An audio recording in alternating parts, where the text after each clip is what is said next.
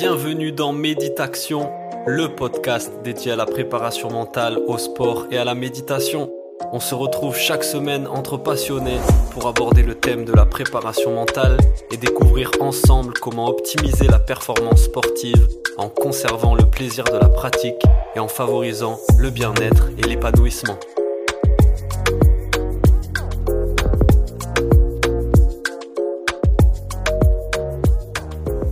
C'est parti, bonjour, bienvenue dans le podcast Méditation, le podcast dédié au sport, à la préparation mentale et à la méditation.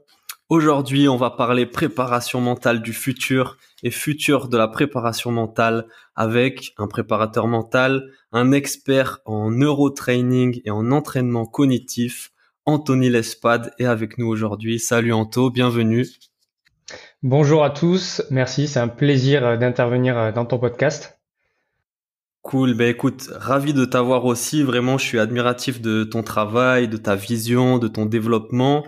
J'ai plein de questions, je suis très curieux, comme je te disais, de découvrir ton approche, tes méthodes, les outils que tu utilises.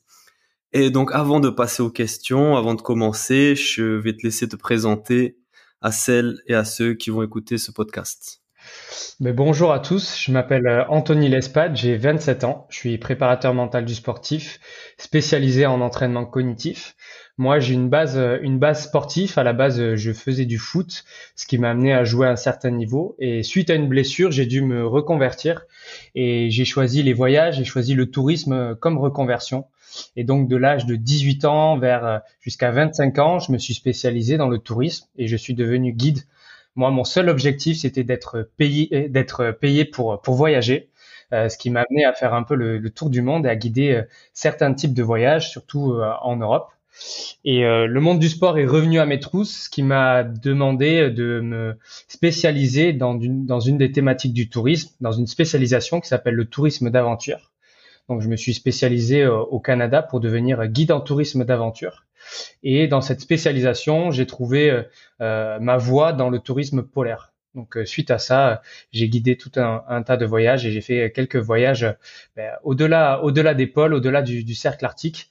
Et c'est ça qui m'a amené vraiment dans une dimension mentale, dans une dimension de, de développement personnel, d'aller vraiment chercher les ressources au fond de soi et, euh, et, en vivant, c'est sûr, euh, au Canada et en Amérique du Nord, il y a une grosse, grosse dimension de développement personnel. Ils sont en avance sur énormément de techniques. C'est là-bas aussi que j'ai été confronté euh, à mes premiers entraînements cognitifs, que j'ai été confronté au, au premier gros centre de performance. Et suite à ça, je suis, je suis revenu en France euh, avec première idée de, faire 50% de prépa mentale et 50% de, guidage dans, dans des voyages toujours. Euh, mais la situation sanitaire et le Covid en a décidé autrement. Et puis euh, le côté prépa mental a bien marché, donc euh, je me suis lancé à, à 100% dans tout ça. Génial, excellent. Ça, cet aspect de d'aventure et de cercle polaire, ça me fait penser aux discussions que j'ai eues dans le dernier épisode avec Pierre Dufresne où on parlait exposition au froid, exactement, euh, sortir de sa zone de confort, hormèse et tout ça. Donc ça me, ça me renvoie à ça. Et, et ben aujourd'hui, on va parler plus précisément de préparation mentale. Est-ce que toi, pour commencer, tu peux nous dire, selon toi, qu'est-ce que c'est la préparation mentale du sportif et en quoi ça consiste? Alors j'aime beaucoup cette question parce que euh, il y a de très belles définitions euh, sur internet et des fois je m'amuse à aller euh, chercher des nouvelles définitions ou de nouvelles personnes qui qui qui s'expertisent dans cette pratique-là et de voir leur, vision des choses. pour moi, la, préparation mentale et je vais reprendre une, phrase qui m'a beaucoup marqué dans mes études, c'est trouver l'équilibre entre la performance et le bien-être. Cette phrase me, plaît beaucoup. C'est une petite phrase qui peut résumer énormément de choses. Mais euh, dans, ce champ d'action-là, de trouver l'équilibre entre la performance et le bien-être, eh bien, on va développer tout un tas d'habiletés euh, euh, mentales pour atteindre ces objectifs si on va vers la performance ou atteindre la plénitude et le bien-être si on veut pousser vers le bien-être. Et si on veut être équilibré sur les deux, ben, on va mettre un tas tout, en place tout un tas d'outils, de processus et de mécanismes sur diverses et diverses thématiques euh, qu'il existe sur la préparation mentale, des thématiques qui sont déjà euh, bien bien assises et même de nouvelles thématiques et de nouvelles futures thématiques qui vont s'ouvrir aussi avec le, progressisme, et, c'est mettre en place tout un tas, tout un tas de processus, accompagnés euh, ou non, qu'on soit euh, tout seul ou qu'on soit aussi dans une démarche collective au sein d'une structure sportive, dans une démarche personnelle, professionnelle ou alors, ou alors aussi sportive. Yes, ok. Donc selon toi, c'est vraiment cet équilibre entre performance et bien-être qu'on va Exactement, exactement. Ok, super. Et donc euh, maintenant, on va passer un peu euh, à, aux méthodes, aux outils, euh, aux protocoles que tu peux utiliser. Et avant d'aller vers le neurotraining, l'entraînement cognitif, qui est, je, je crois, ta spécialité. Oui. Est-ce qu'on peut revenir un peu sur ton parcours vraiment dans ce qui va être le sport et la préparation mentale, car il me semble que tu es aussi formé, en tout cas, tu as aussi des, connaissances, une expertise sur l'aspect respiration. Euh, alors la, la, la, respiration, ça, a une place importante dans, dans ma pratique. Euh, moi déjà en individuel, en tant que, que sportif, pas professionnel, mais de sportif amateur de tous les jours qui, qui s'entretient et pratique une activité physique, mais aussi dans, dans mon accompagnement. Euh, c'était très intéressant puisque durant mes études en préparation mentale, j'ai pu aborder euh, diverses techniques, méthodes et philosophies de respiration, euh, que ça soit Wim que ça soit Oxygen Advantage ou XPT. Euh, les trois me plaisent énormément. Pour ma part, je me suis formé à Oxygen Advantage. Et, et la respiration va venir en fait comme fil conducteur durant, durant toutes mes interventions et, et programmations avec les sportifs. Euh, d'une part pour euh, asseoir euh, les bases, d'un côté aussi bien-être. Et plus l'athlète va être va être expert entre guillemets, on pousse à l'expertise et surtout on va essayer de le pousser à l'autonomie dans cette pratique-là. aller chercher de la performance parce que oui, on peut concilier respiration et, performance. Et j'aime beaucoup la respiration parce qu'il y a, on peut aller tirer vers le spirituel totalement avec certaines méthodes, applications et techniques de respiration. Mais il y a aussi euh, une, une, dimension euh, mécanique et physiologique euh, à la respiration, bioanatomique. Et pour des personnes qui vont être plutôt dans la spiritualité, qui ont envie de développer leur spiritualité, d'autres personnes qui vont être plutôt très terre à terre, eh ben, la respiration peut combler plusieurs, plusieurs visions des choses. Hmm. Excellent.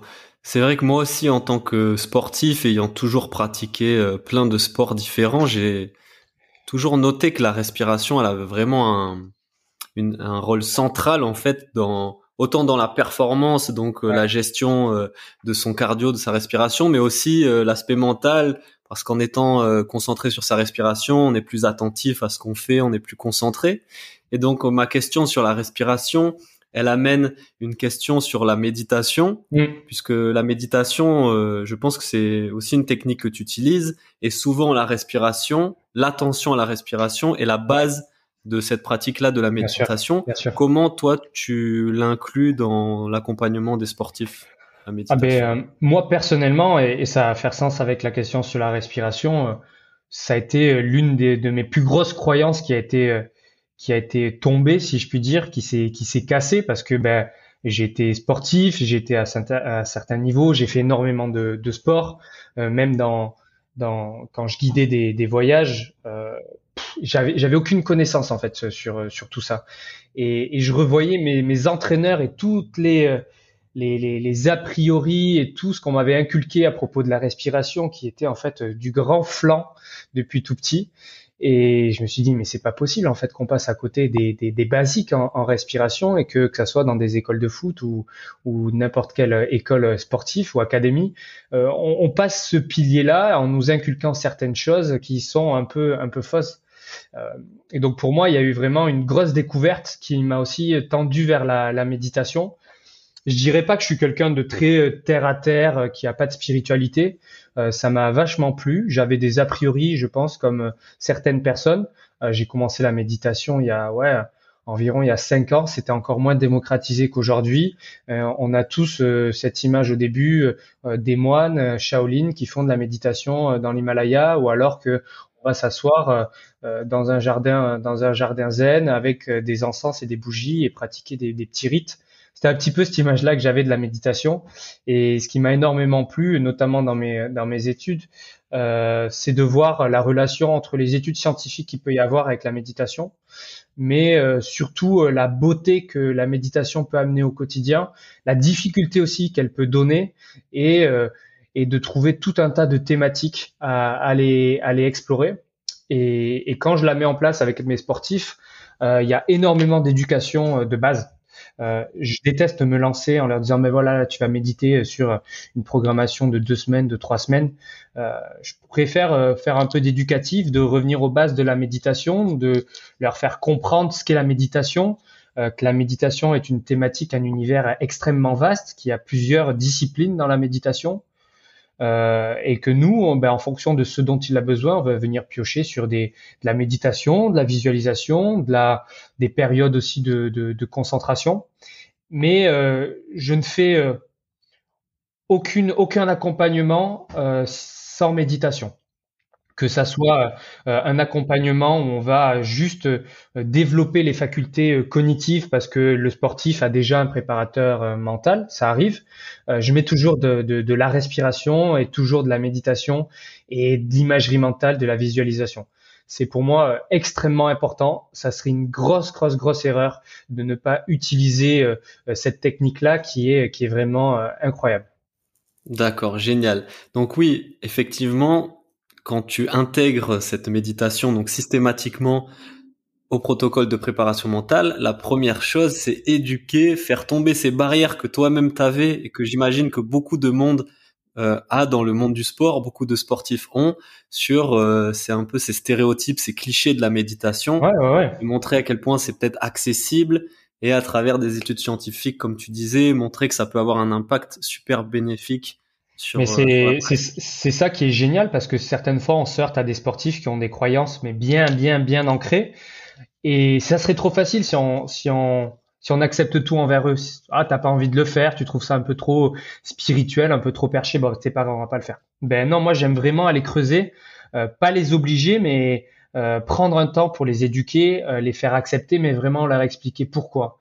Et pour des personnes qui ont du mal des fois à à adhérer, ben on va partir sur les côtés scientifiques, les explications scientifiques. Hein. Les sportifs, ils sont dopés à la, statistique, à la data depuis petit, et dès qu'on les confronte à ce type de raisonnement-là, déjà ça leur parle, ça leur parle aussi.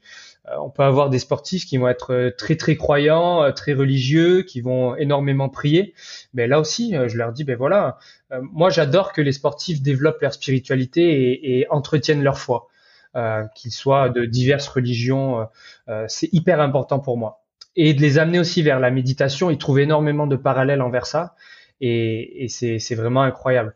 Euh, souvent, j'essaye de d'embarquer rapidement sur la méditation, euh, sur diverses techniques, euh, mais en fait, c'est les évaluations vraiment que je vais leur, leur faire faire qui vont me donner euh, les axes euh, et la programmation que je vais leur donner euh, au niveau de la méditation. Pour certains, on va on va bourriner un petit peu, mais pour d'autres, ça va être par petites touches ça dépend euh, du sportif, euh, de, de, son expérience, de son vécu et aussi de la euh, de la de la périodalité dans la dans sa dans son domaine sportif, si c'est début de saison, en pleine saison, etc. Yes.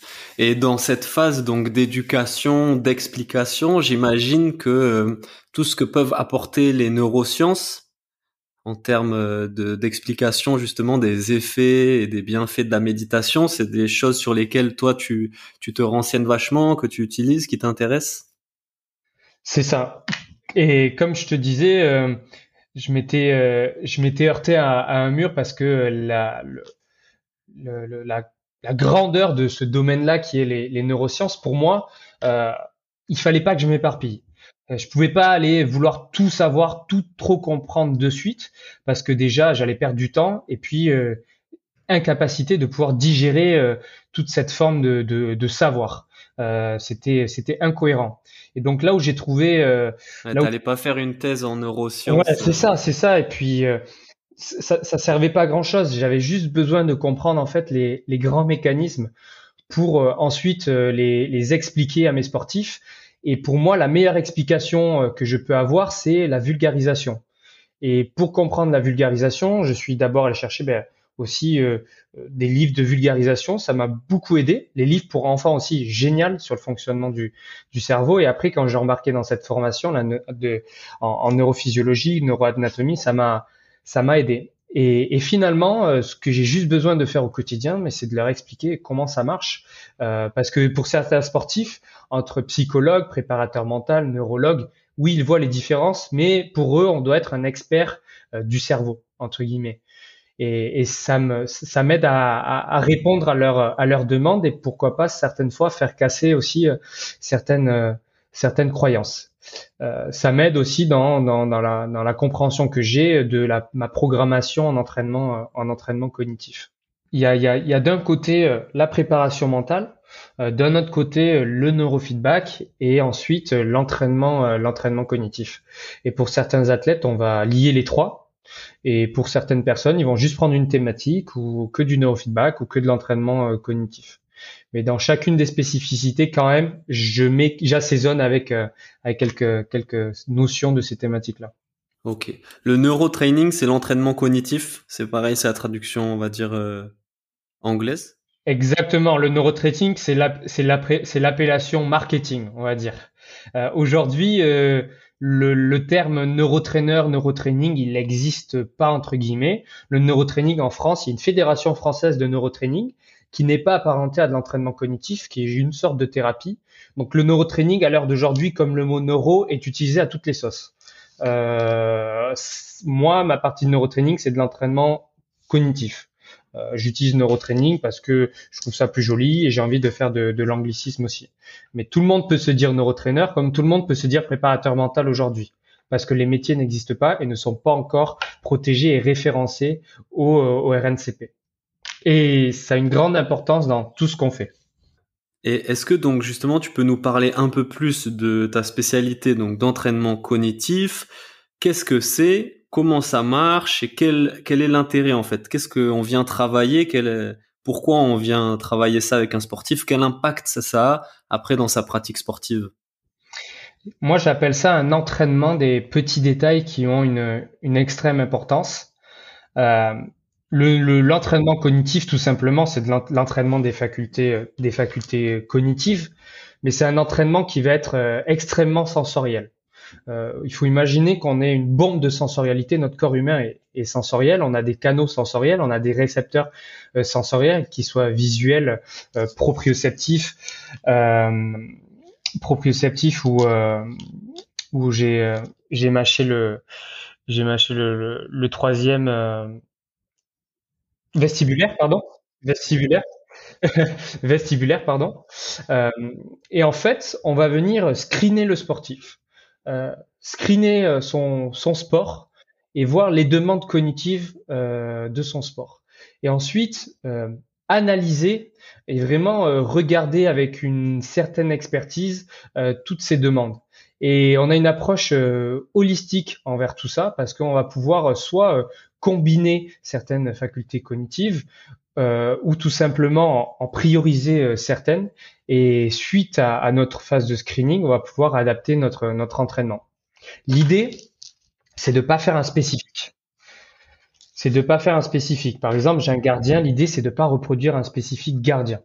Euh, on va essayer de recréer son environnement. C'est important pour le sportif, mais on va cibler. Et ce qui nous permet de cibler, ça va être bien sûr les phases, les phases d'évaluation. Sans évaluation, il peut pas y avoir de phase de travail et on peut pas comparer euh, nos programmations de travail. C'est ça qui va être très important. Euh, Aujourd'hui, on peut travailler en entraînement cognitif grâce à la technologie. C'est une aide, c'est un appui un support qui nous permet euh, d'avoir de la data et de la quantification. Euh, mais on peut très bien faire des choses très minimalistes euh, avec une balle de tennis ou euh, un stylo. Ça marche très bien aussi. Le domaine, il est vaste, il est en pleine expansion. Il y a énormément de, de, de, boutiques, enfin de boutiques, d'entreprises, pardon, qui se lancent dans la commercialisation de, de, de la neurotechnologie, d'outils pour entraîner, on va dire, les facultés cognitives des athlètes. Il y a du bon, il y a du très bon et il y a du moins bien, du, vraiment mauvais. Euh, c'est un milieu qui est très marketé, très beau, où on nous vend qu'on va hacker les capacités de notre cerveau. Il faut faire énormément, énormément attention parce que beaucoup de technologies n'ont pas les, assises et les appuis scientifiques. Mhm. Justement, est-ce que tu peux nous parler de celles que tu utilises? Parce que euh, pour, on, voit souvent, on te voit souvent utiliser bah, bon des, des, des, objets matériels classiques comme tu dis des balles, des objets que tu lances, des balles qui rebondissent dans tous les sens, etc. Mais aussi des outils euh, qui se rapprochent plus des nouvelles technologies, des masques, des lunettes, des tablettes avec les lumières. Comment tu utilises toi ces outils et euh, et qu'est-ce que tu viens travailler avec ça? C'est hyper important de comprendre que moi, tous les outils que j'utilise, que ça soit des lumières de réactivité, euh, des, écrans de réactivité, c'est pas du neurotraining. Absolument pas. Euh, c'est des outils que j'intègre dans ma programmation de neurotraining. Mais c'est sûrement pas et certainement pas l'outil qui, euh, qui fait la différence et qui va faire le coaching à ma place, entre guillemets. ces outils-là me permettent d'avancer rapidement, d'avoir, de pouvoir quantifier un certain nombre de data, mais c'est certainement pas du neurotraining. Ce qui va faire la différence, c'est la planification euh, et la programmation que l'on va mettre euh, entre les mains du sportif et l'accompagnement que l'on va faire. Il y a des sportifs qui vont uniquement être sur des outils technologiques et connectés, d'autres sportifs qui vont tout simplement juste travailler avec une, une balle. Et c'est là, je me répète sur ça parce que c'est hyper important. Euh, et ça fait sens avec ce que je disais, avec euh, ce monde-là va encore de plus en plus vite, de plus en plus vite. Il y aura toujours de la technologie qui sera qui sera bien et encore meilleure.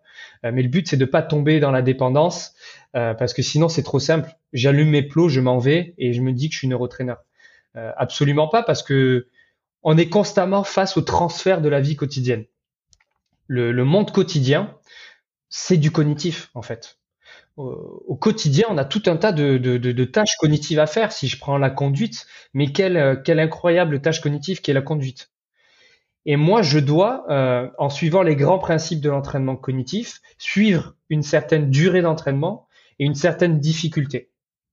Euh, et je me dois aussi de suivre certains principes euh, de neuroplasticité et aussi de, on appelle ça de la la reprogrammation euh, neuroposturale parce qu'il y a des choses qui, qui marchent, qui ont été établies. Euh, je m'interdis de jouer au petit chimiste et de juste étaler euh, ma technologie, de dire allez, tu vas faire tu vas faire 100 touches là sur le tableau et c'est très bien, tu trouves ça hyper ludique et t'adores ça et c'est sûr que tu vas revenir. Je, je, je, je, m'interdis de, de, faire ça.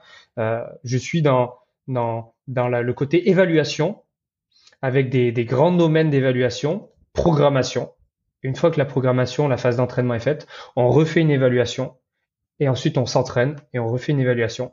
Et le but, c'est d'arriver à 12 mois de, travail avec une évaluation tous les mois et de, me sortir mes, graphiques euh, en fonction de voilà de ce que de ce que ressent le sportif. Et là, on est dans la dans la performance. Il faut pas oublier aussi le côté bien-être parce que si on va trop taper sur la perf et on laisse tomber le bien-être, ben, le sportif il peut être excellent sur 1, 2, 3, 4 mois, mais le bien-être reviendra toujours et, on, va taper le mur. Hmm, l'équilibre des deux te permet de, de performer dans la durée.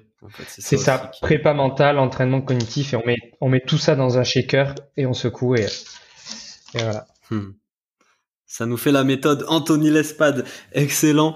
On continue du coup euh, sur les types de sportifs que tu accompagnes. Quel, quel sport ils pratiquent est-ce que toi tu te tu t'orientes plutôt vers un type de sportif ou tu es sollicité par euh, des sportifs de plein de disciplines différentes? Toute personne qui a euh, un objectif peut rentrer dans mon cadre d'intervention. Que ça soit pour faire euh, un, Ironman, gagner une Coupe du Monde ou juste se sentir mieux sur les cinq marches que tu as à faire avant de rentrer chez toi, je, peux intervenir. C'est vrai qu'aujourd'hui, ma, ma, ma, clientèle, c'est plus des sportifs de haut niveau, euh, voire de très haut niveau. Mais j'ai aussi au quotidien des personnes qui veulent juste, voilà, euh, répondre à certains types d'objectifs qui n'ont rien à voir avec le sport, le sport professionnel. Et donc après, dans les sportifs professionnels, ben, je touche à tous les sports. C'est vrai que j'ai un peu plus de footballeurs. je suis dépendant aussi en présentiel dans ma structure du bassin sportif, qui est ben, le, le, le, football euh, la situation actuelle fait qu'on va voir ce que ça va faire, mais normalement, quand les Girondins de Bordeaux vont bien, voilà, c'est ça, ça des, des, footballeurs de la région bordelaise. Mais euh, aujourd'hui, 80% voire 70% de ma clientèle est, est en distanciel. Et donc, euh, c'est tout type, des pilotes, euh, des, des, gymnastes, euh, des footballeurs, des tennismen, des, des, athlètes olympiques, que ça soit des, boxeurs. J'adore aller vers tous les sports, m'expertiser dans un sport aussi que je ne connais pas. Je vais essayer de vite comprendre les rouages, les méthodes et les clés de, de, ce sport-là pour aussi me faire adopter, parler le même langage que le, que le sportif. Mais, mais je ne souhaite absolument pas uniquement être dans euh, dans un sport euh, précis. Euh, que ça soit en, que, que ça soit en, en valide que ça soit en valide ou en paralympique aussi, totalement. Cool. Moi, en ce moment, je m'intéresse pas mal aux arts martiaux, notamment au jiu-jitsu brésilien que je pratique. Est-ce que toi, tu accompagnes des sportifs? Des... Ouais. Oui. Et donc, tu utilises avec eux aussi les mêmes outils, tous les outils que dont on a parlé là. Donc euh, j'ai déjà accompagné des athlètes qui, euh, qui faisaient du MMA, qui avaient une grosse base, euh, une grosse base JJB.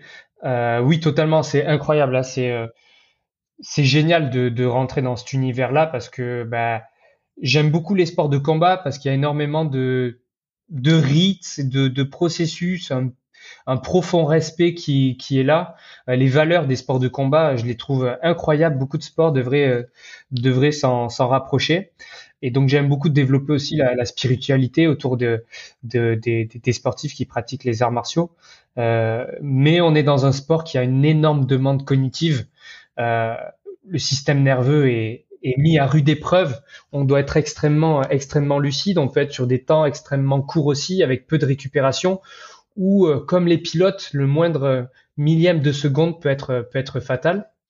Et, euh, oui, totalement l'entraînement cognitif. Et je pense que c'est avec les pilotes, c'est c'est ceux qu'on doit avoir le plus sur les sur Internet et les réseaux sociaux, des, des protocoles d'entraînement cognitif où on vient travailler ben, la, la, le système visuel chez chez les boxeurs ou chez chez les pratiquants de, de, MMA ou travailler une certaine forme de, de réflexe, de, de prise d'information, euh, du travail de proprioception aussi. Mais euh, ouais, j'adore je, euh, accompagner des, des, des, des, combattants. Et ouais, ouais, ça m'étonne pas, c'est super intéressant ce que tu dis, puisque tu parles d'abord de donc tout l'aspect un peu extra sportif des arts martiaux, l'aspect philosophique, les vertus martiales. C'est incroyable. voilà, tout ce qui est défendu dans les arts martiaux. Et de l'autre côté, l'aspect sportif très cognitif, donc là que tu vas travailler euh, avec les, les, outils dont on a parlé. Exactement, ouais. Et euh, du coup, vraiment aller travailler cette réactivité, cette euh, vitesse dans la prise de décision, ces choses-là? C'est exactement ça. Alors c'est vrai que le temps de alors le temps de réaction, c'est ce qui est souvent mis en avant parce que on a toujours envie d'être le plus rapide possible, d'avoir de très bons réflexes. Même le mot réflexe, euh, il faut faire attention quand on l'utilise parce qu'en réalité, ça veut ça veut tout et, rien dire et c'est bien le mot réflexe est bien à, à sa place. Euh, moi, je vais développer vraiment quatre thématiques quand je travaille l'entraînement cognitif. Ces quatre thématiques qui ont été euh, validées aussi scientifiquement, qui sont l'attention, la mémorisation, euh, la, la, la, decision making, prise de décision, euh, et euh, j'ai dit mais, mais, j'en ai dit quatre. Attention, mémorisation, prise de prise de décision. Prise de décision. Et vitesse peut-être justement la vitesse. La... Euh, attention, prise de décision, mémorisation, decision making. Euh, et j'ai ma réactivité quoi, la, la vitesse peut-être. J'ai ouais, j'ai mâché le dernier. Parce que c'est vrai, comme tu dis, c'est bien d'avoir une vitesse de réaction, une réactivité très très rapide, mais il faut qu'elle soit associée à une bonne prise de décision. Parce que si tu es très rapide mais que tu prends pas les bonnes décisions, finalement ça sert à rien, c'est ce que tu es en train de nous dire. Exactement, c'est la prise de décision, c'est euh, ben, l'information, elle va rentrer par euh, par un système sensoriel on n'est pas tous égaux quant à la capacité aussi de, pouvoir capter les informations. Tu peux très bien capter l'information pour un pilote au niveau kinesthésique, euh, le, la vibration de ton, de ton, de ton volant, la sensation de, de ta pédale ou quand tu prends une chicane ou au niveau auditif. Certains sports ont des prises d'informations qui vont être plus basées sur un type de sens que d'autres. et le but, c'est d'arriver à comprendre le mécanisme et de trouver le, le temps que met à l'information dès qu'elle rentre et après la réaction, la réaction motrice. Yes. J'aimerais qu'on revienne un petit peu sur euh, la méditation, parce que c'est quelque chose qui m'intéresse beaucoup. Ouais. Euh, l'inhibition, j'ai Attention, concentration, l'inhibition? Oui, l'inhibition. Ok. Et c'est un gros facteur en plus, ouais. Et... Yes. Sur la méditation, donc c'est intéressant pour travailler euh, tout ce qui est concentration, reconcentration, attention. Euh, toi, une fois du, justement cette phase d'éducation, euh, d'information avec le sportif, une fois cette phase passée, comment concrètement tu intègres et tu travailles euh, la méditation? Je veux dire, est-ce que tu fais des méditations guidées avec eux? Tu les guides? Est-ce que tu leur donnes des méditations à faire chez eux? Parce que on sait qu'une pratique quotidienne de la méditation, c'est ça qui va avoir le plus d'effet. Comment tu, tu l'intègres et qu'est-ce que tu conseilles aux, aux sportifs en termes de méditation? Euh, je les lance certainement pas dans une méditation libre.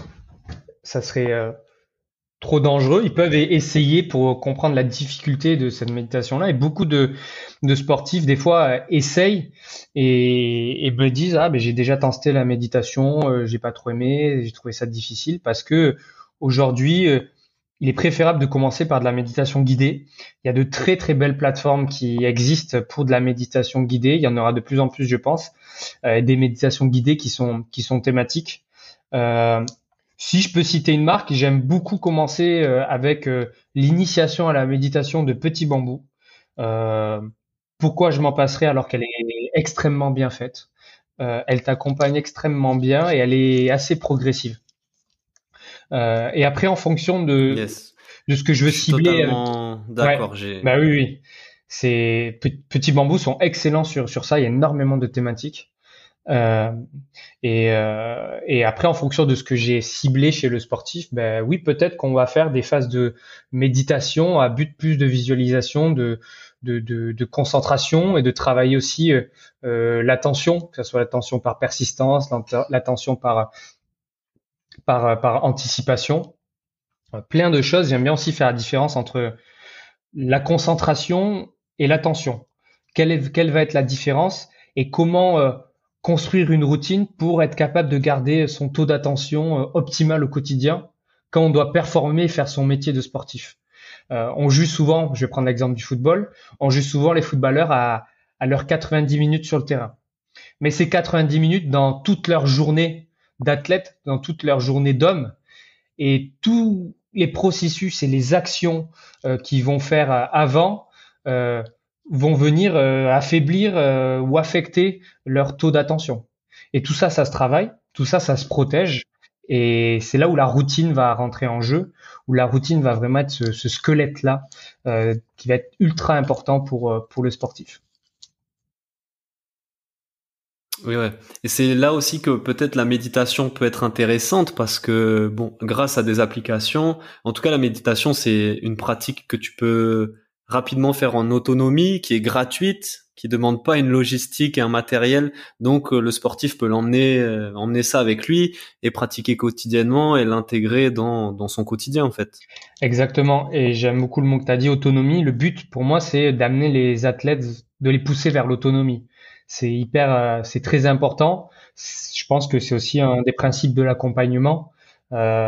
J'ai pas envie de créer une dépendance, j'ai envie de, de, créer de, de l'autonomie au contraire, euh, qui soit à l'aise et, euh, et des fois même autodidacte sur certaines certaines pratiques. Et la méditation, oui, il y a énormément de thématiques. On peut aussi, sous, moi, je, ça m'est arrivé de créer des méditations, de les replonger dans des environnements sensoriels et immersifs euh, et la méditation euh, est un outil essentiel qui peut nous permettre euh, à certains moments dans la routine de récupérer en énergie, de récupérer en, en attention. Et ça, c'est super important de remettre comme une batterie de téléphone, de remettre deux trois petits traits dans sa batterie d'attention quotidienne avant de faire son sport, avant de pouvoir de devoir performer. Mhm. Là où aussi j'ai l'impression que la méditation peut être un outil hyper intéressant dans la préparation mentale du sportif, c'est sur la gestion des émotions. Et là, que ça soit le sportif amateur ou professionnel, euh, les émotions, elles sont souvent intenses quand on fait du sport, euh, avant un match, juste avant de rentrer sur le terrain ou sur le tatami, la veille, euh, pendant. Est-ce que tu, tu l'utilises justement cet outil avec cette visée-là de la gestion des émotions?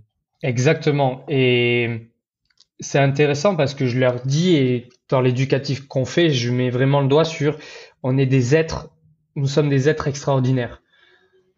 Euh, il y a énormément de paramètres qui sont là euh, pour qu'on puisse être en vie, pour qu'il puisse y avoir cet univers. Et nous, on est des êtres psychologiques, des êtres dotés d'une chimie euh, vraiment précise et, complexe, mais d'une mécanique aussi. Euh, nous sommes des êtres mécaniques, euh, biomécaniques, et euh, on va souvent aborder le rôle du diaphragme dans tout ça mécaniquement, nous sommes capables d'arriver à faire baisser notre rythme cardiaque. Et plus tu vas faire baisser aussi ton rythme cardiaque, plus tu vas être stabilisé émotionnellement. Et ce qui fait la beauté, c'est qu'on n'est pas tous égaux par rapport à ça. Et c'est là où on parle d'activation et de relaxation. Est-ce qu'en face de moi, j'ai un sportif avant un match qui a besoin de s'activer ou qui a besoin de se, relaxer? Quels sont les besoins en Quels sont les leviers d'activation et les leviers de relaxation de ce sportif-là? Euh, De mon expertise, et je dis pas que c'est la vérité, il est plus difficile d'activer quelqu'un, de trouver des leviers sensoriels pour activer quelqu'un que de le relaxer. Mécaniquement, ça va être plus facile de relaxer, euh, de relaxer quelqu'un. Et euh, on, je, je, je, fais un gros travail aussi autour du, du rôle du, du, du diaphragme, euh, sur que ce soit des automassages ou des tempos de respiration euh, qui peuvent permettre aux, aux sportifs aussi de, de, de, de, calmer son rythme cardiaque. Et plus tu, tu, tu calmes ton rythme cardiaque, tu peux aller vers une certaine relaxation. Et plus tu calmes, tu calmes, tu calmes ton rythme cardiaque, tu iras vers aussi l'endormissement. Et plus tu, tu calmes ton rythme cardiaque, tu rentres dans, dans ta zone euh, des, des, ondes θ, des ondes cérébrales θ, et c'est cette zone-là, avec une porte ouverte euh, sur l'inconscient et le subconscient, que tu vas pouvoir euh, créer des images dans ta tête, et c'est à ce moment-là que tu vas pouvoir pratiquer euh, l'imagerie mentale, qui va être un pouvoir incroyable sur, sur, sur ta performance, ton bien-être, mais en préparation mentale. On poursuit un peu sur la méditation, et donc le calme que ça peut apporter, t'en parler. Ça, justement, j'ai l'impression que ça peut être un vrai avantage. Par exemple, dans un sport de face à face comme le jiu-jitsu brésilien, tu parlais de calmer son rythme cardiaque. Euh, est-ce que vraiment, quand on arrive en combat, si nous, on a cet outil-là, on l'utilise pour se mettre en condition avant le combat, et que par exemple la personne en face ne l'a pas, ça représente un réel avantage, le fait d'avoir un rythme, de commencer un combat avec un rythme cardiaque plus bas et un mental plus calme, plus apaisé? Alors, c'est euh, tout le monde est différent par rapport à ça.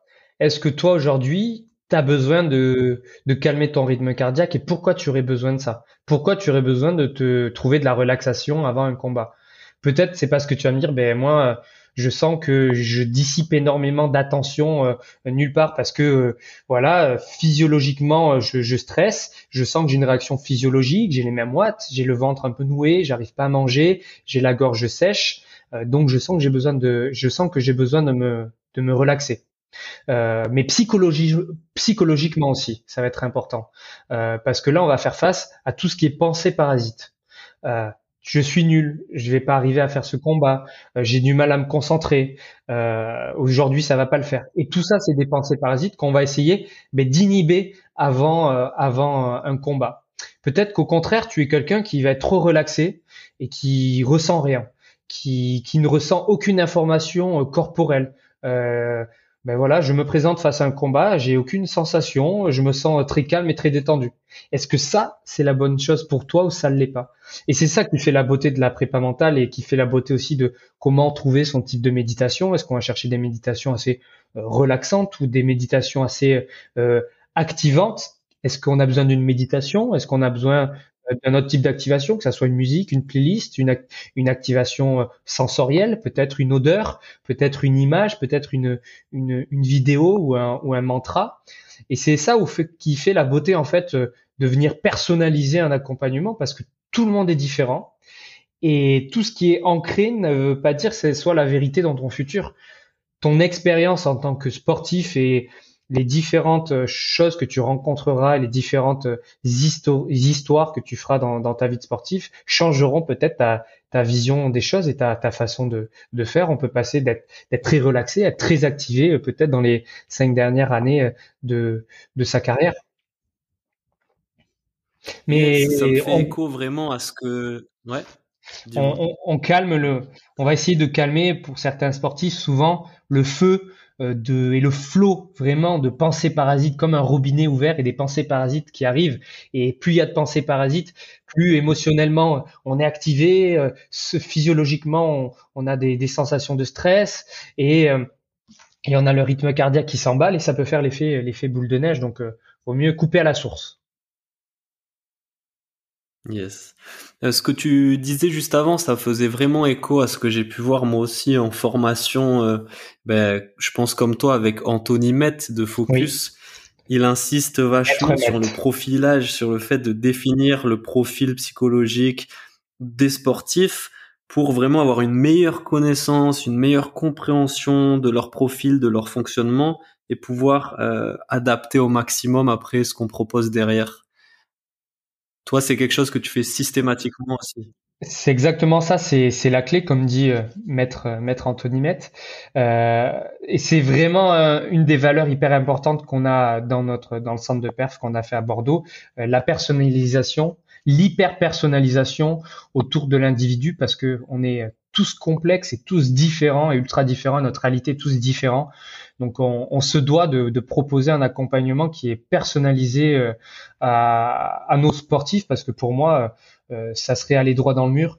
On a tellement des schémas, euh, des, des, des vies, des visions, des valeurs différentes que cette phase de profilage est ultra ultra importante. C'est pour ça qu'il est plus difficile d'intervenir dans des clubs euh, quand et, ça que ça soit pour de la prépa physique, de la prépa mentale ou autre, euh, et on n'a pas le temps de personnaliser et on doit faire un peu de la masse euh, et on peut pas faire de l'individuel. C'est toujours plus difficile et plus complexe. Mmh ouais, peut-être que du coup tu travailles d'autres choses, la cohésion de groupe, la collectivité, tout ça. Exactement, exactement. Sur une dynamique collective. ouais totalement, totalement. Et euh, donc, est-ce que là, tu commençais à en parler Est-ce que tu peux nous parler de Ground Bordeaux, justement, donc le centre de d'entraînement, d'accompagnement que tu as monté avec des collègues à toi? C'est ça, exactement. Ça s'appelle Ground euh, High Level Ecosystem. On a créé et, voulu créer un lieu de vie euh, à Bordeaux, dans un endroit singulier qui est euh, d'un ancien chez Avin. Donc euh, c'est très beau, c'est magnifique. Tout est tout est voûté. On est en plein cœur de, de, Bordeaux. On a eu beaucoup de chance de trouver un lieu comme ça. Euh, quand j'ai commencé en tant que préparateur mental, j'ai de suite voulu travailler avec euh, main dans la main avec un préparateur physique parce que je voulais créer un, un, pôle un pôle performance, une entité de performance où on pouvait travailler avec des athlètes de haut niveau. Euh, et au fur et à mesure, euh, euh, en même temps que je commençais à travailler avec ce préparateur physique-là, mais d'autres intervenants sont arrivés autour de moi. Et finalement, on a créé un écosystème autour du sportif, un écosystème d'experts euh, dans leur domaine.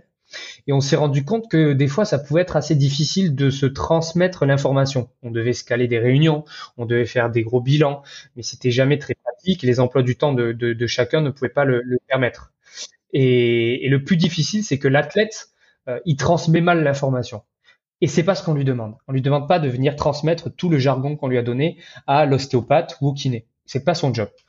Et donc, euh, euh, j'ai vraiment commencé à, former un, cocon autour des sportifs et aussi autour de moi avec un préparateur physique, un, ostéopathe, une personne qui travaille dans la recherche de sponsors, la communication et le marketing, parce que l'image, pour moi, est un levier aussi de performance autour de l'athlète, surtout maintenant.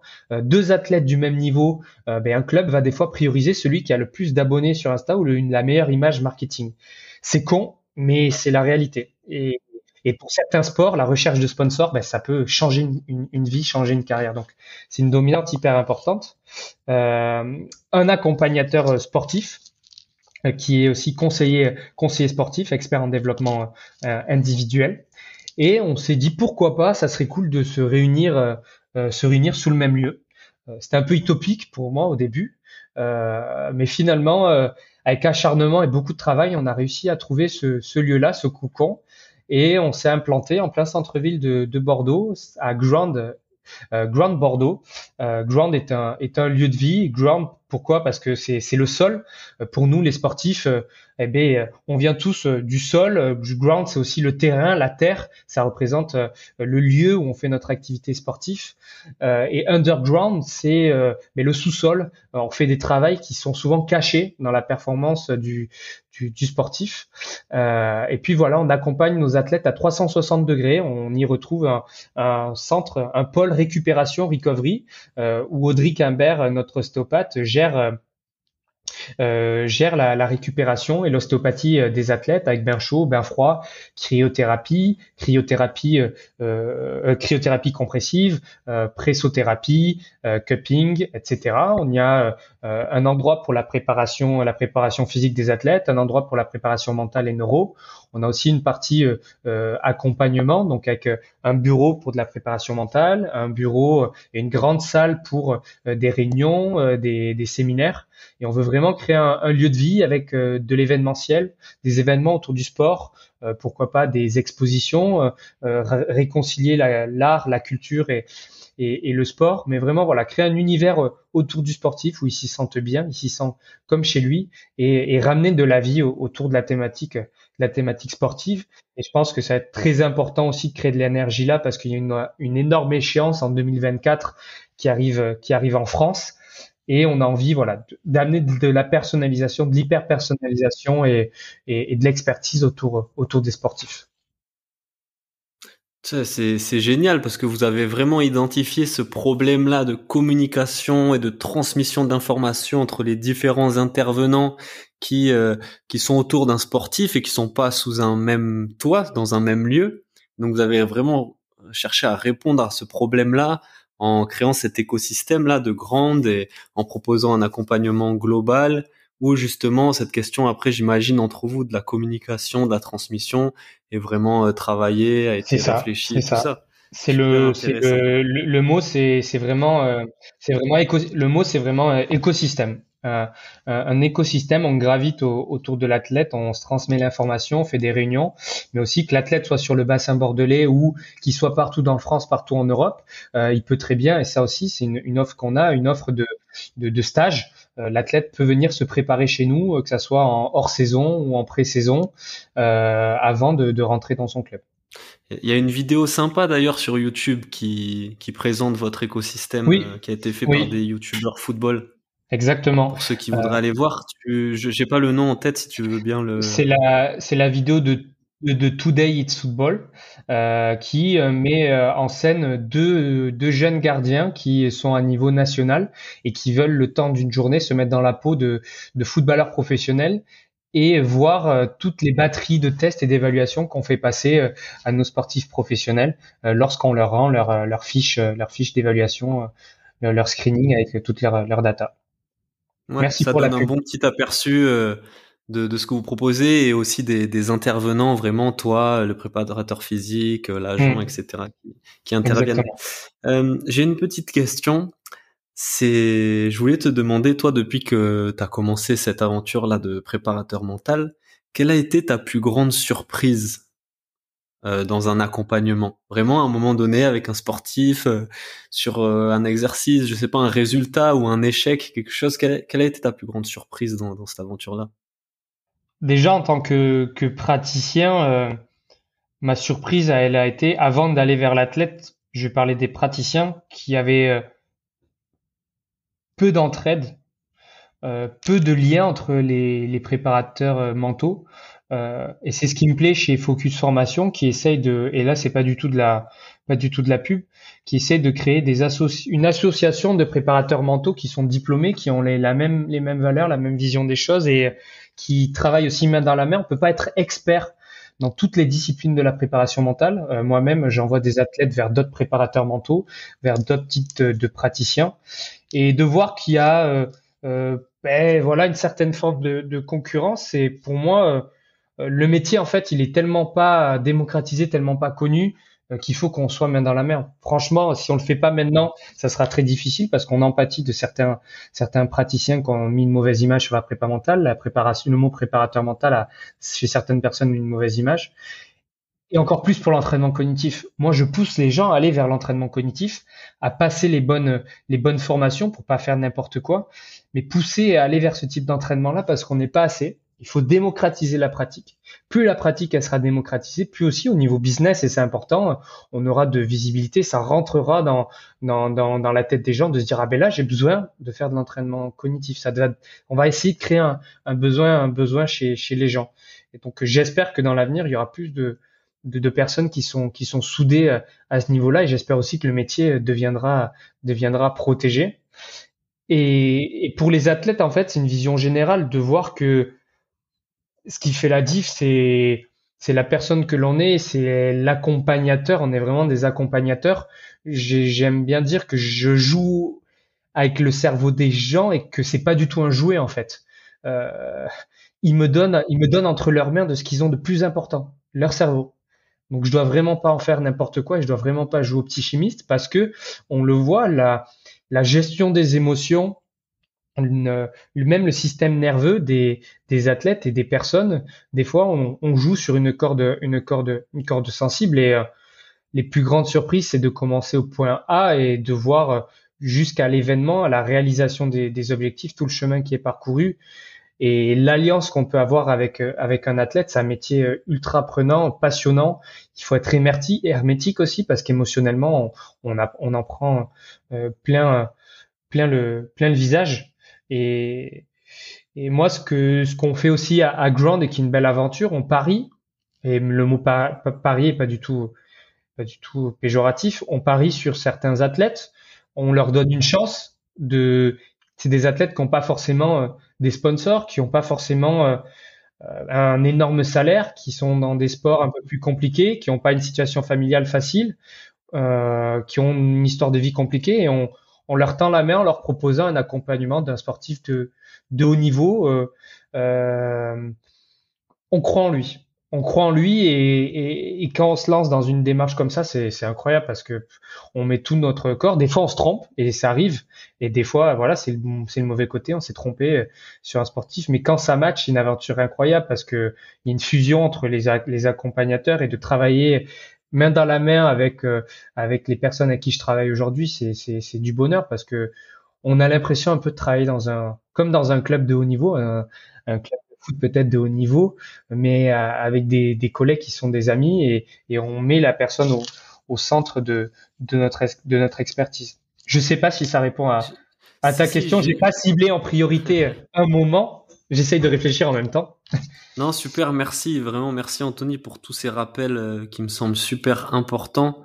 Je reviens sur ce que tu as dit vis-à-vis de l'union un peu euh, des, des, préparateurs mentaux et, et, le fait que même au sein de ce métier, de cette discipline-là, on va retrouver des profils différents avec des personnes dont la spécialité va être l'entraînement cognitif, d'autres ça va être vraiment la méditation, le yoga, ou enfin la PNL, je sais pas, des outils comme ça. Et donc, euh, ouais, préparatrices et préparateurs mentaux, euh, unissez-vous. Eh oui, c'est tellement vaste. avancer cette discipline. C'est tellement vaste. Tu vois, moi, par exemple, j'aime beaucoup me former et je vais me former à énormément de pratiques parce que j'aime pas juger sans connaître. Et donc, euh, une des, pour exemple, une des premières formations que j'avais faites, c'est en, hypnose, mais parce que j'avais très peu de connaissances et je voulais comprendre les, les mécanismes. Aujourd'hui, j'en fais pas je, je travaille juste euh, la, la, la, relaxation, mais au moins j'ai compris et, et j'envoie vers euh, des hypnothérapeutes et je trouve ça, il y a tellement de thématiques en préparation mentale, tellement de spécificités, de spécialisation qu'il faut, ça serait, on peut pas se dire je suis très bon partout parce que ça serait pas vrai. Et c'est important de, voilà, de, de, marcher main dans la main et il faut pas uniquement penser qu'à sa paroisse parce que plus on s'ouvre, plus au euh, niveau business aussi c'est important. Il faut démocratiser et avoir de l'humilité que avec euh, avec ce que l'on fait et, et, ne pas penser qu'à la concurrence parce qu'il y en aura tout le temps tout le temps et... Yes, c'était justement une de mes questions de savoir toi comment tu continues à apprendre, comment tu continues à te former et sur quel domaine? Moi, je suis un boulémique de la de la formation. Euh, je dépense beaucoup d'argent dans les Dans les formations, euh, j'ai fait certaines erreurs déjà à me lancer dans des formations trop tôt parce qu'elles prenaient énormément de temps et elles demandaient un temps de digestion aussi du savoir. Euh, mais là, en ce moment, je suis en train de finir. Ben, je finis mon ma phase de tutorat euh, en neurofeedback parce que c'est une longue formation qui demande beaucoup d'expertise et euh, d'apprentissage du matériel parce que c'est du matériel clinique. Euh, et donc là, je finis mon, mon tutorat pour être euh, neurothérapeute et euh, quand le, métier en plus va être normalement euh, euh, validé par le RNCP. Et je finis aussi ma formation RNP en reprogrammation neuroposturale qui est qui est incroyable, qui m'a fait changer énormément de, de, de, de, vision des choses. Et puis et puis après peut-être que j'en ferai d'autres, mais là c'est les deux seuls du, du moment. Je suis en je suis en phase de, de je suis en phase de finish. La ligne d'arrivée n'est plus très loin. Maintenant, est-ce que euh, tu peux nous parler un peu ben, de, de l'avenir pour toi, tes projets euh, en termes euh, sportifs, enfin accompagnement de sportifs, et euh, peut-être nous dire quel est ton plus grand défi aujourd'hui qui, se présente à toi pour l'avenir? Alors, le, le, but c'est de de travailler énormément sur sur Ground, l'image de, de Ground aussi.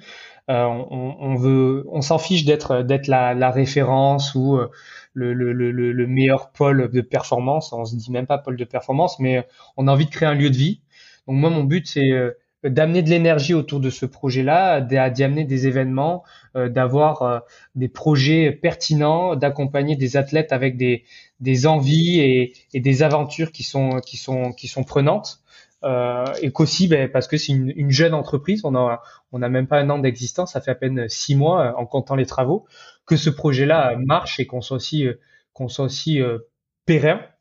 Et après, de manière personnelle, toujours aiguiser mon expertise et ma forme d'accompagnement dans l'entraînement neuro, l'entraînement cognitif, parce que c'est très vaste et je ne suis pas le, le meilleur, loin de là. On a tous, on crée tous un peu ces méthodes. On est tous sous le flot permanent d'énormément d'informations. J'essaie de regarder tout le temps ce qui se fait, tout le temps ce qui se dit et de me mettre, de me mettre à jour. Donc j'ai fait énormément d'erreurs euh, quand j'ai commencé parce que ben voilà, mon expertise elle n'était pas aussi bonne que, maintenant, mais de continuer à, essayer d'avancer et de, proposer l'accompagnement le, plus pertinent possible. Et puis après, ça va être sur le neurotraining. J'ai euh, j'ai créé il y a quelques mois le, premier small group entraînement collectif immersif et sensoriel d'entraînement cognitif de neurotraining. Euh, et donc, euh, et donc euh, ça avait bien pris. J'ai changé de lieu de travail en ouvrant, en ouvrant Ground.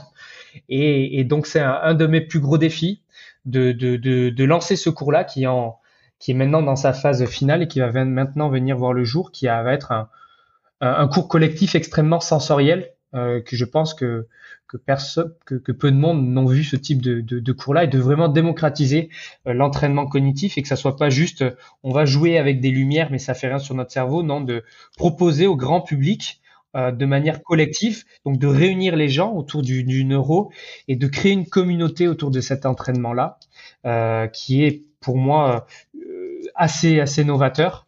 Et c'est mon plus gros défi de, de, de, de, démocratiser cette, cette pratique-là et de m'entourer aussi de personnes qui, qui travaillent dans ce sens-là. J'ai déjà quelques personnes en tête euh, et j'ai envie de me rapprocher de ces personnes-là pour démocratiser l'entraînement cognitif, démocratiser les bonnes méthodes et la bonne manière de, de faire sur l'entraînement l'entraînement cognitif. Génial, vraiment ben, très beau message, bravo et moi je vous souhaite beaucoup de, enfin je te souhaite et je vous souhaite à grande beaucoup de réussite Merci beaucoup. dans vos projets et, ce défi qui qui arrive. Euh, mes dernières questions, mes questions de fin euh, que je pose toujours euh, vers la fin du podcast, elles sont assez simples. Moi, j'aime beaucoup lire, je suis un fan de lecture, j'aime beaucoup me nourrir de de livres. Et donc, je voulais savoir si tu avais un livre sur la préparation mentale ou autre, en tout cas cet univers-là, un livre à conseiller euh, aux auditeurs. Hmm, c'est une bonne, euh, c'est une très très bonne question. Alors moi déjà, je vais dire que je suis pas un grand lecteur. je lis des livres sur ma spécialisation, mais on va dire que le côté de faire des formations, euh, je paye des gens qui vont lire ces livres à ma place et qui vont la, qui vont extraire tout le savoir et me le, et me le, et me le mettre sous forme de, de formation. Mais euh, non, franchement, euh, honnêtement, c'est pas, pas non plus pour faire de, de la publicité. Et je sais pas si toi tu les as lus, mais les livres d'Anthony Met hmm. sur la préparation mentale, ont une vision assez assez assez globale, large euh, sur les différentes thématiques et comment euh, déjà euh, parce que pour certaines personnes le mot prépa mental ça leur parle pas du tout. Et comment comprendre les, les, gros mots entre guillemets de la préparation de la de la préparation mentale telle l'imagerie mentale, la méditation, la concentration, l'attention, la gestion des émotions, l'hypnose, la respiration. Et ce livre là va décortiquer certaines pratiques avec des exercices. Et j'aime beaucoup parce qu'on a une base théorique avec un retour d'expérience de sportifs de haut niveau ou de sportifs amateurs. On arrive à se mettre dans leur dans leur peau et après on a un petit carnet, un petit carnet, un petit la deuxième partie du livre qui va être pratique où on va pouvoir s'entraîner, s'exercer et ensuite euh, euh, observer nos résultats avec certaines certaines évaluations. Et, et c'est le premier livre que j'ai euh, en français que j'ai acheté sur la sur la préparation mentale et, et j'ai adoré. Excellent. Je mettrai le lien pour celles et ceux qui sont intéressés par. Il y en a plusieurs. Hmm. Euh, ouais, il y en a plusieurs, c'est vrai. Donc toi, tu, tu recommanderais lequel pour commencer? Euh, C'est le premier, c'est le bleu. Préparation mentale du sportif. Oui, c'est ça. Préparation mentale du sportif. Après, il y a tout savoir sur l'ego et un mhm. mental pour gagner. Bah, les trois, ils sont, ils sont incroyables. Ok, super. Merci pour la recommandation. Deuxième petite question. Si Pareil pour celles et ceux qui nous écoutent, qui sont sportifs, amateurs, professionnels, préparateurs mentaux, coachs, etc. Si euh, tu devais conseiller ou garder un tips en préparation mentale à appliquer, ça serait lequel? Un tips appliqué en, en préparation mentale, c'est inspiration par le nez, hyper important, lente et contrôlée. Euh, à l'inspiration, on va gonfler le ventre et laisser notre cage thoracique tranquille, laisser nos épaules basses et inspirer de manière lente et contrôlée en gonflant euh, notre ventre. Et souvent un tempo de inspiration 4 secondes, expiration 4 secondes ou inspiration 4 secondes, expiration 6 euh, secondes qui est aussi ben voilà les bases de la respiration. On va euh, s'obstiner à respirer par le nez et arrêter de respirer de respirer par la bouche. Amen. Respiration nasale et diaphragmatique. Exactement. Obligatoire. Yes. C'est hyper important. Mais et marcher pieds nus. Marcher pieds nus, ok. En plus, c'est le bonus. c'est ça. Mais par rapport à la respiration nasale et diaphragmatique, c'est vrai que par exemple, euh, moi, dans le, enfin, j'ai conscience de ça et j'essaie de l'appliquer, mais je me rends compte que parfois, par exemple, en JJB, en situation de combat, ah ben oui. Je suis tellement pris que j'en oublie cet aspect-là et je suis obligé de, ok, il faut que je me reconcentre. Ouais, c'est ça. Mais il bah, faut faire attention dans la phase euh, haute intensité euh, aérobique. Euh, il faut passer en buccal parce que sinon on va pas être efficient du tout. T'es un, un footballeur, tu fais un sprint, il faut que tu passes en, en, mhm. buccal. Par contre, au quotidien et après l'effort, juste après ton sprint, eh ben là tu vas essayer de respirer avec le nez. Par contre, respirer avec le nez, tu vas pouvoir entre guillemets, vulgarise plus rapidement, baisser ton rythme cardiaque et plus facilement récupérer. Mais le côté un peu plus difficile, c'est que comme le trou des narines, ils sont plus petits, tu as moins d'air qui rentre, tu vas vite avoir la sensation d'étouffement. Donc, les pensées parasites d'étouffement. Et là, on est dans la prépa mentale. Il faut lutter contre ces pensées parasites-là d'étouffement.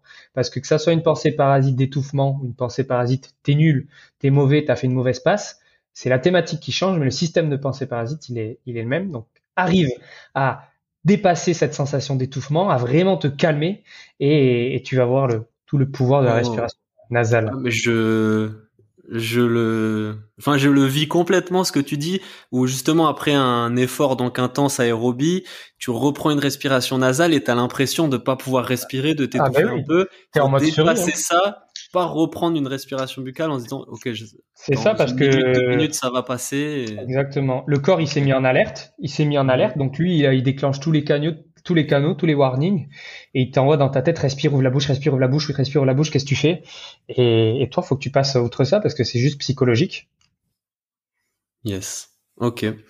Euh, dernière petite question. Est-ce que tu aurais un invité à me conseiller pour avec qui je pourrais discuter de préparation mentale sur ce podcast euh... Sportif, euh, coach, préparateur mental ou euh, maître yoga, enfin quelqu'un avec qui je pourrais parler sport, préparation mentale. Ben, je vais te citer deux personnes. Euh... Ok.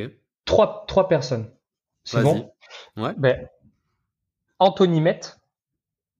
Le boss de fin. Oui, le ça c'est le boss, ça c'est le boss final. c'est là quand tu arrives à la fin de l'arc narratif, c'est lui que tu rencontres. Euh, euh, c'est un mot en anglais, mais euh, cette personne-là, j'adore énormément son, son, son travail.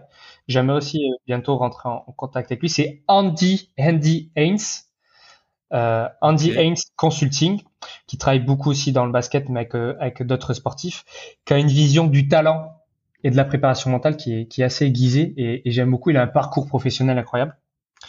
Euh, et ensuite, si tu peux avoir un des trois Avengers de Labo RNP, euh, je sais pas si tu connais Labo RNP. Non, non plus. Euh, que ça soit Sébastien Zimmer, Romain, Romain ou euh, ou la troisième euh, personne, j'ai oublié son, euh, son nom, euh, sont super. Ça marche, c'est noté. Ok. Adrien, Adrien Chartier. Adrien, Adrien, Chartier. Voilà. Ok. C'est noté. Merci Anthony.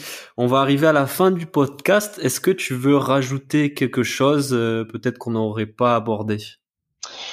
Non, mais je suis, je suis content euh, d'avoir participé à ce podcast. Je réponds tout le temps positivement à, à, des appels comme ça, parce que c'est comme j'ai dit, faut, faut démocratiser. Et je sais euh, euh, tout le, toute l'énergie et tout, tout l'engagement que ça demande de créer des podcasts, de faire du contenu, de communiquer sur ce qu'on fait. Moi, même moi, j'en suis pas capable de communiquer des fois aussi bien. Et donc, euh, je valorise toujours des personnes qui se donnent la peine de faire des, podcasts, de, d'interviewer des personnes ou de mettre en lumière certaines, certaines pratiques. Donc, euh, c'était vraiment, euh, vraiment un plaisir et je suis très content d'avoir participé à, à cette petite interview. Cool, ça fait plaisir. Merci Anthony, merci encore. Euh, est-ce que du coup maintenant tu peux nous dire un peu où est-ce qu'on peut te contacter ou suivre ton actualité, les réseaux, je sais pas, site internet, tout ça? Yes, euh, mon site internet anthonylespad.com. Sur les réseaux sociaux, c'est Anthony Lespad. Et puis euh, pour le pôle pour euh, Ground, euh, l'écosystème de performance, c'est euh, Ground Bordeaux sur Instagram. Ok, parfait. Et eh ben voilà, vous en savez plus sur Anthony Lespade et la préparation mentale, tout ce qu'il propose, sa vision des choses. Anthony, je suis obligé de te remercier encore une fois d'avoir accepté cette invitation. Je te souhaite plein de réussite dans tes projets, dans tes nouveaux défis avec Ground. Et je te dis à la prochaine. Merci beaucoup. Passe une bonne journée. Merci. Salut. Salut.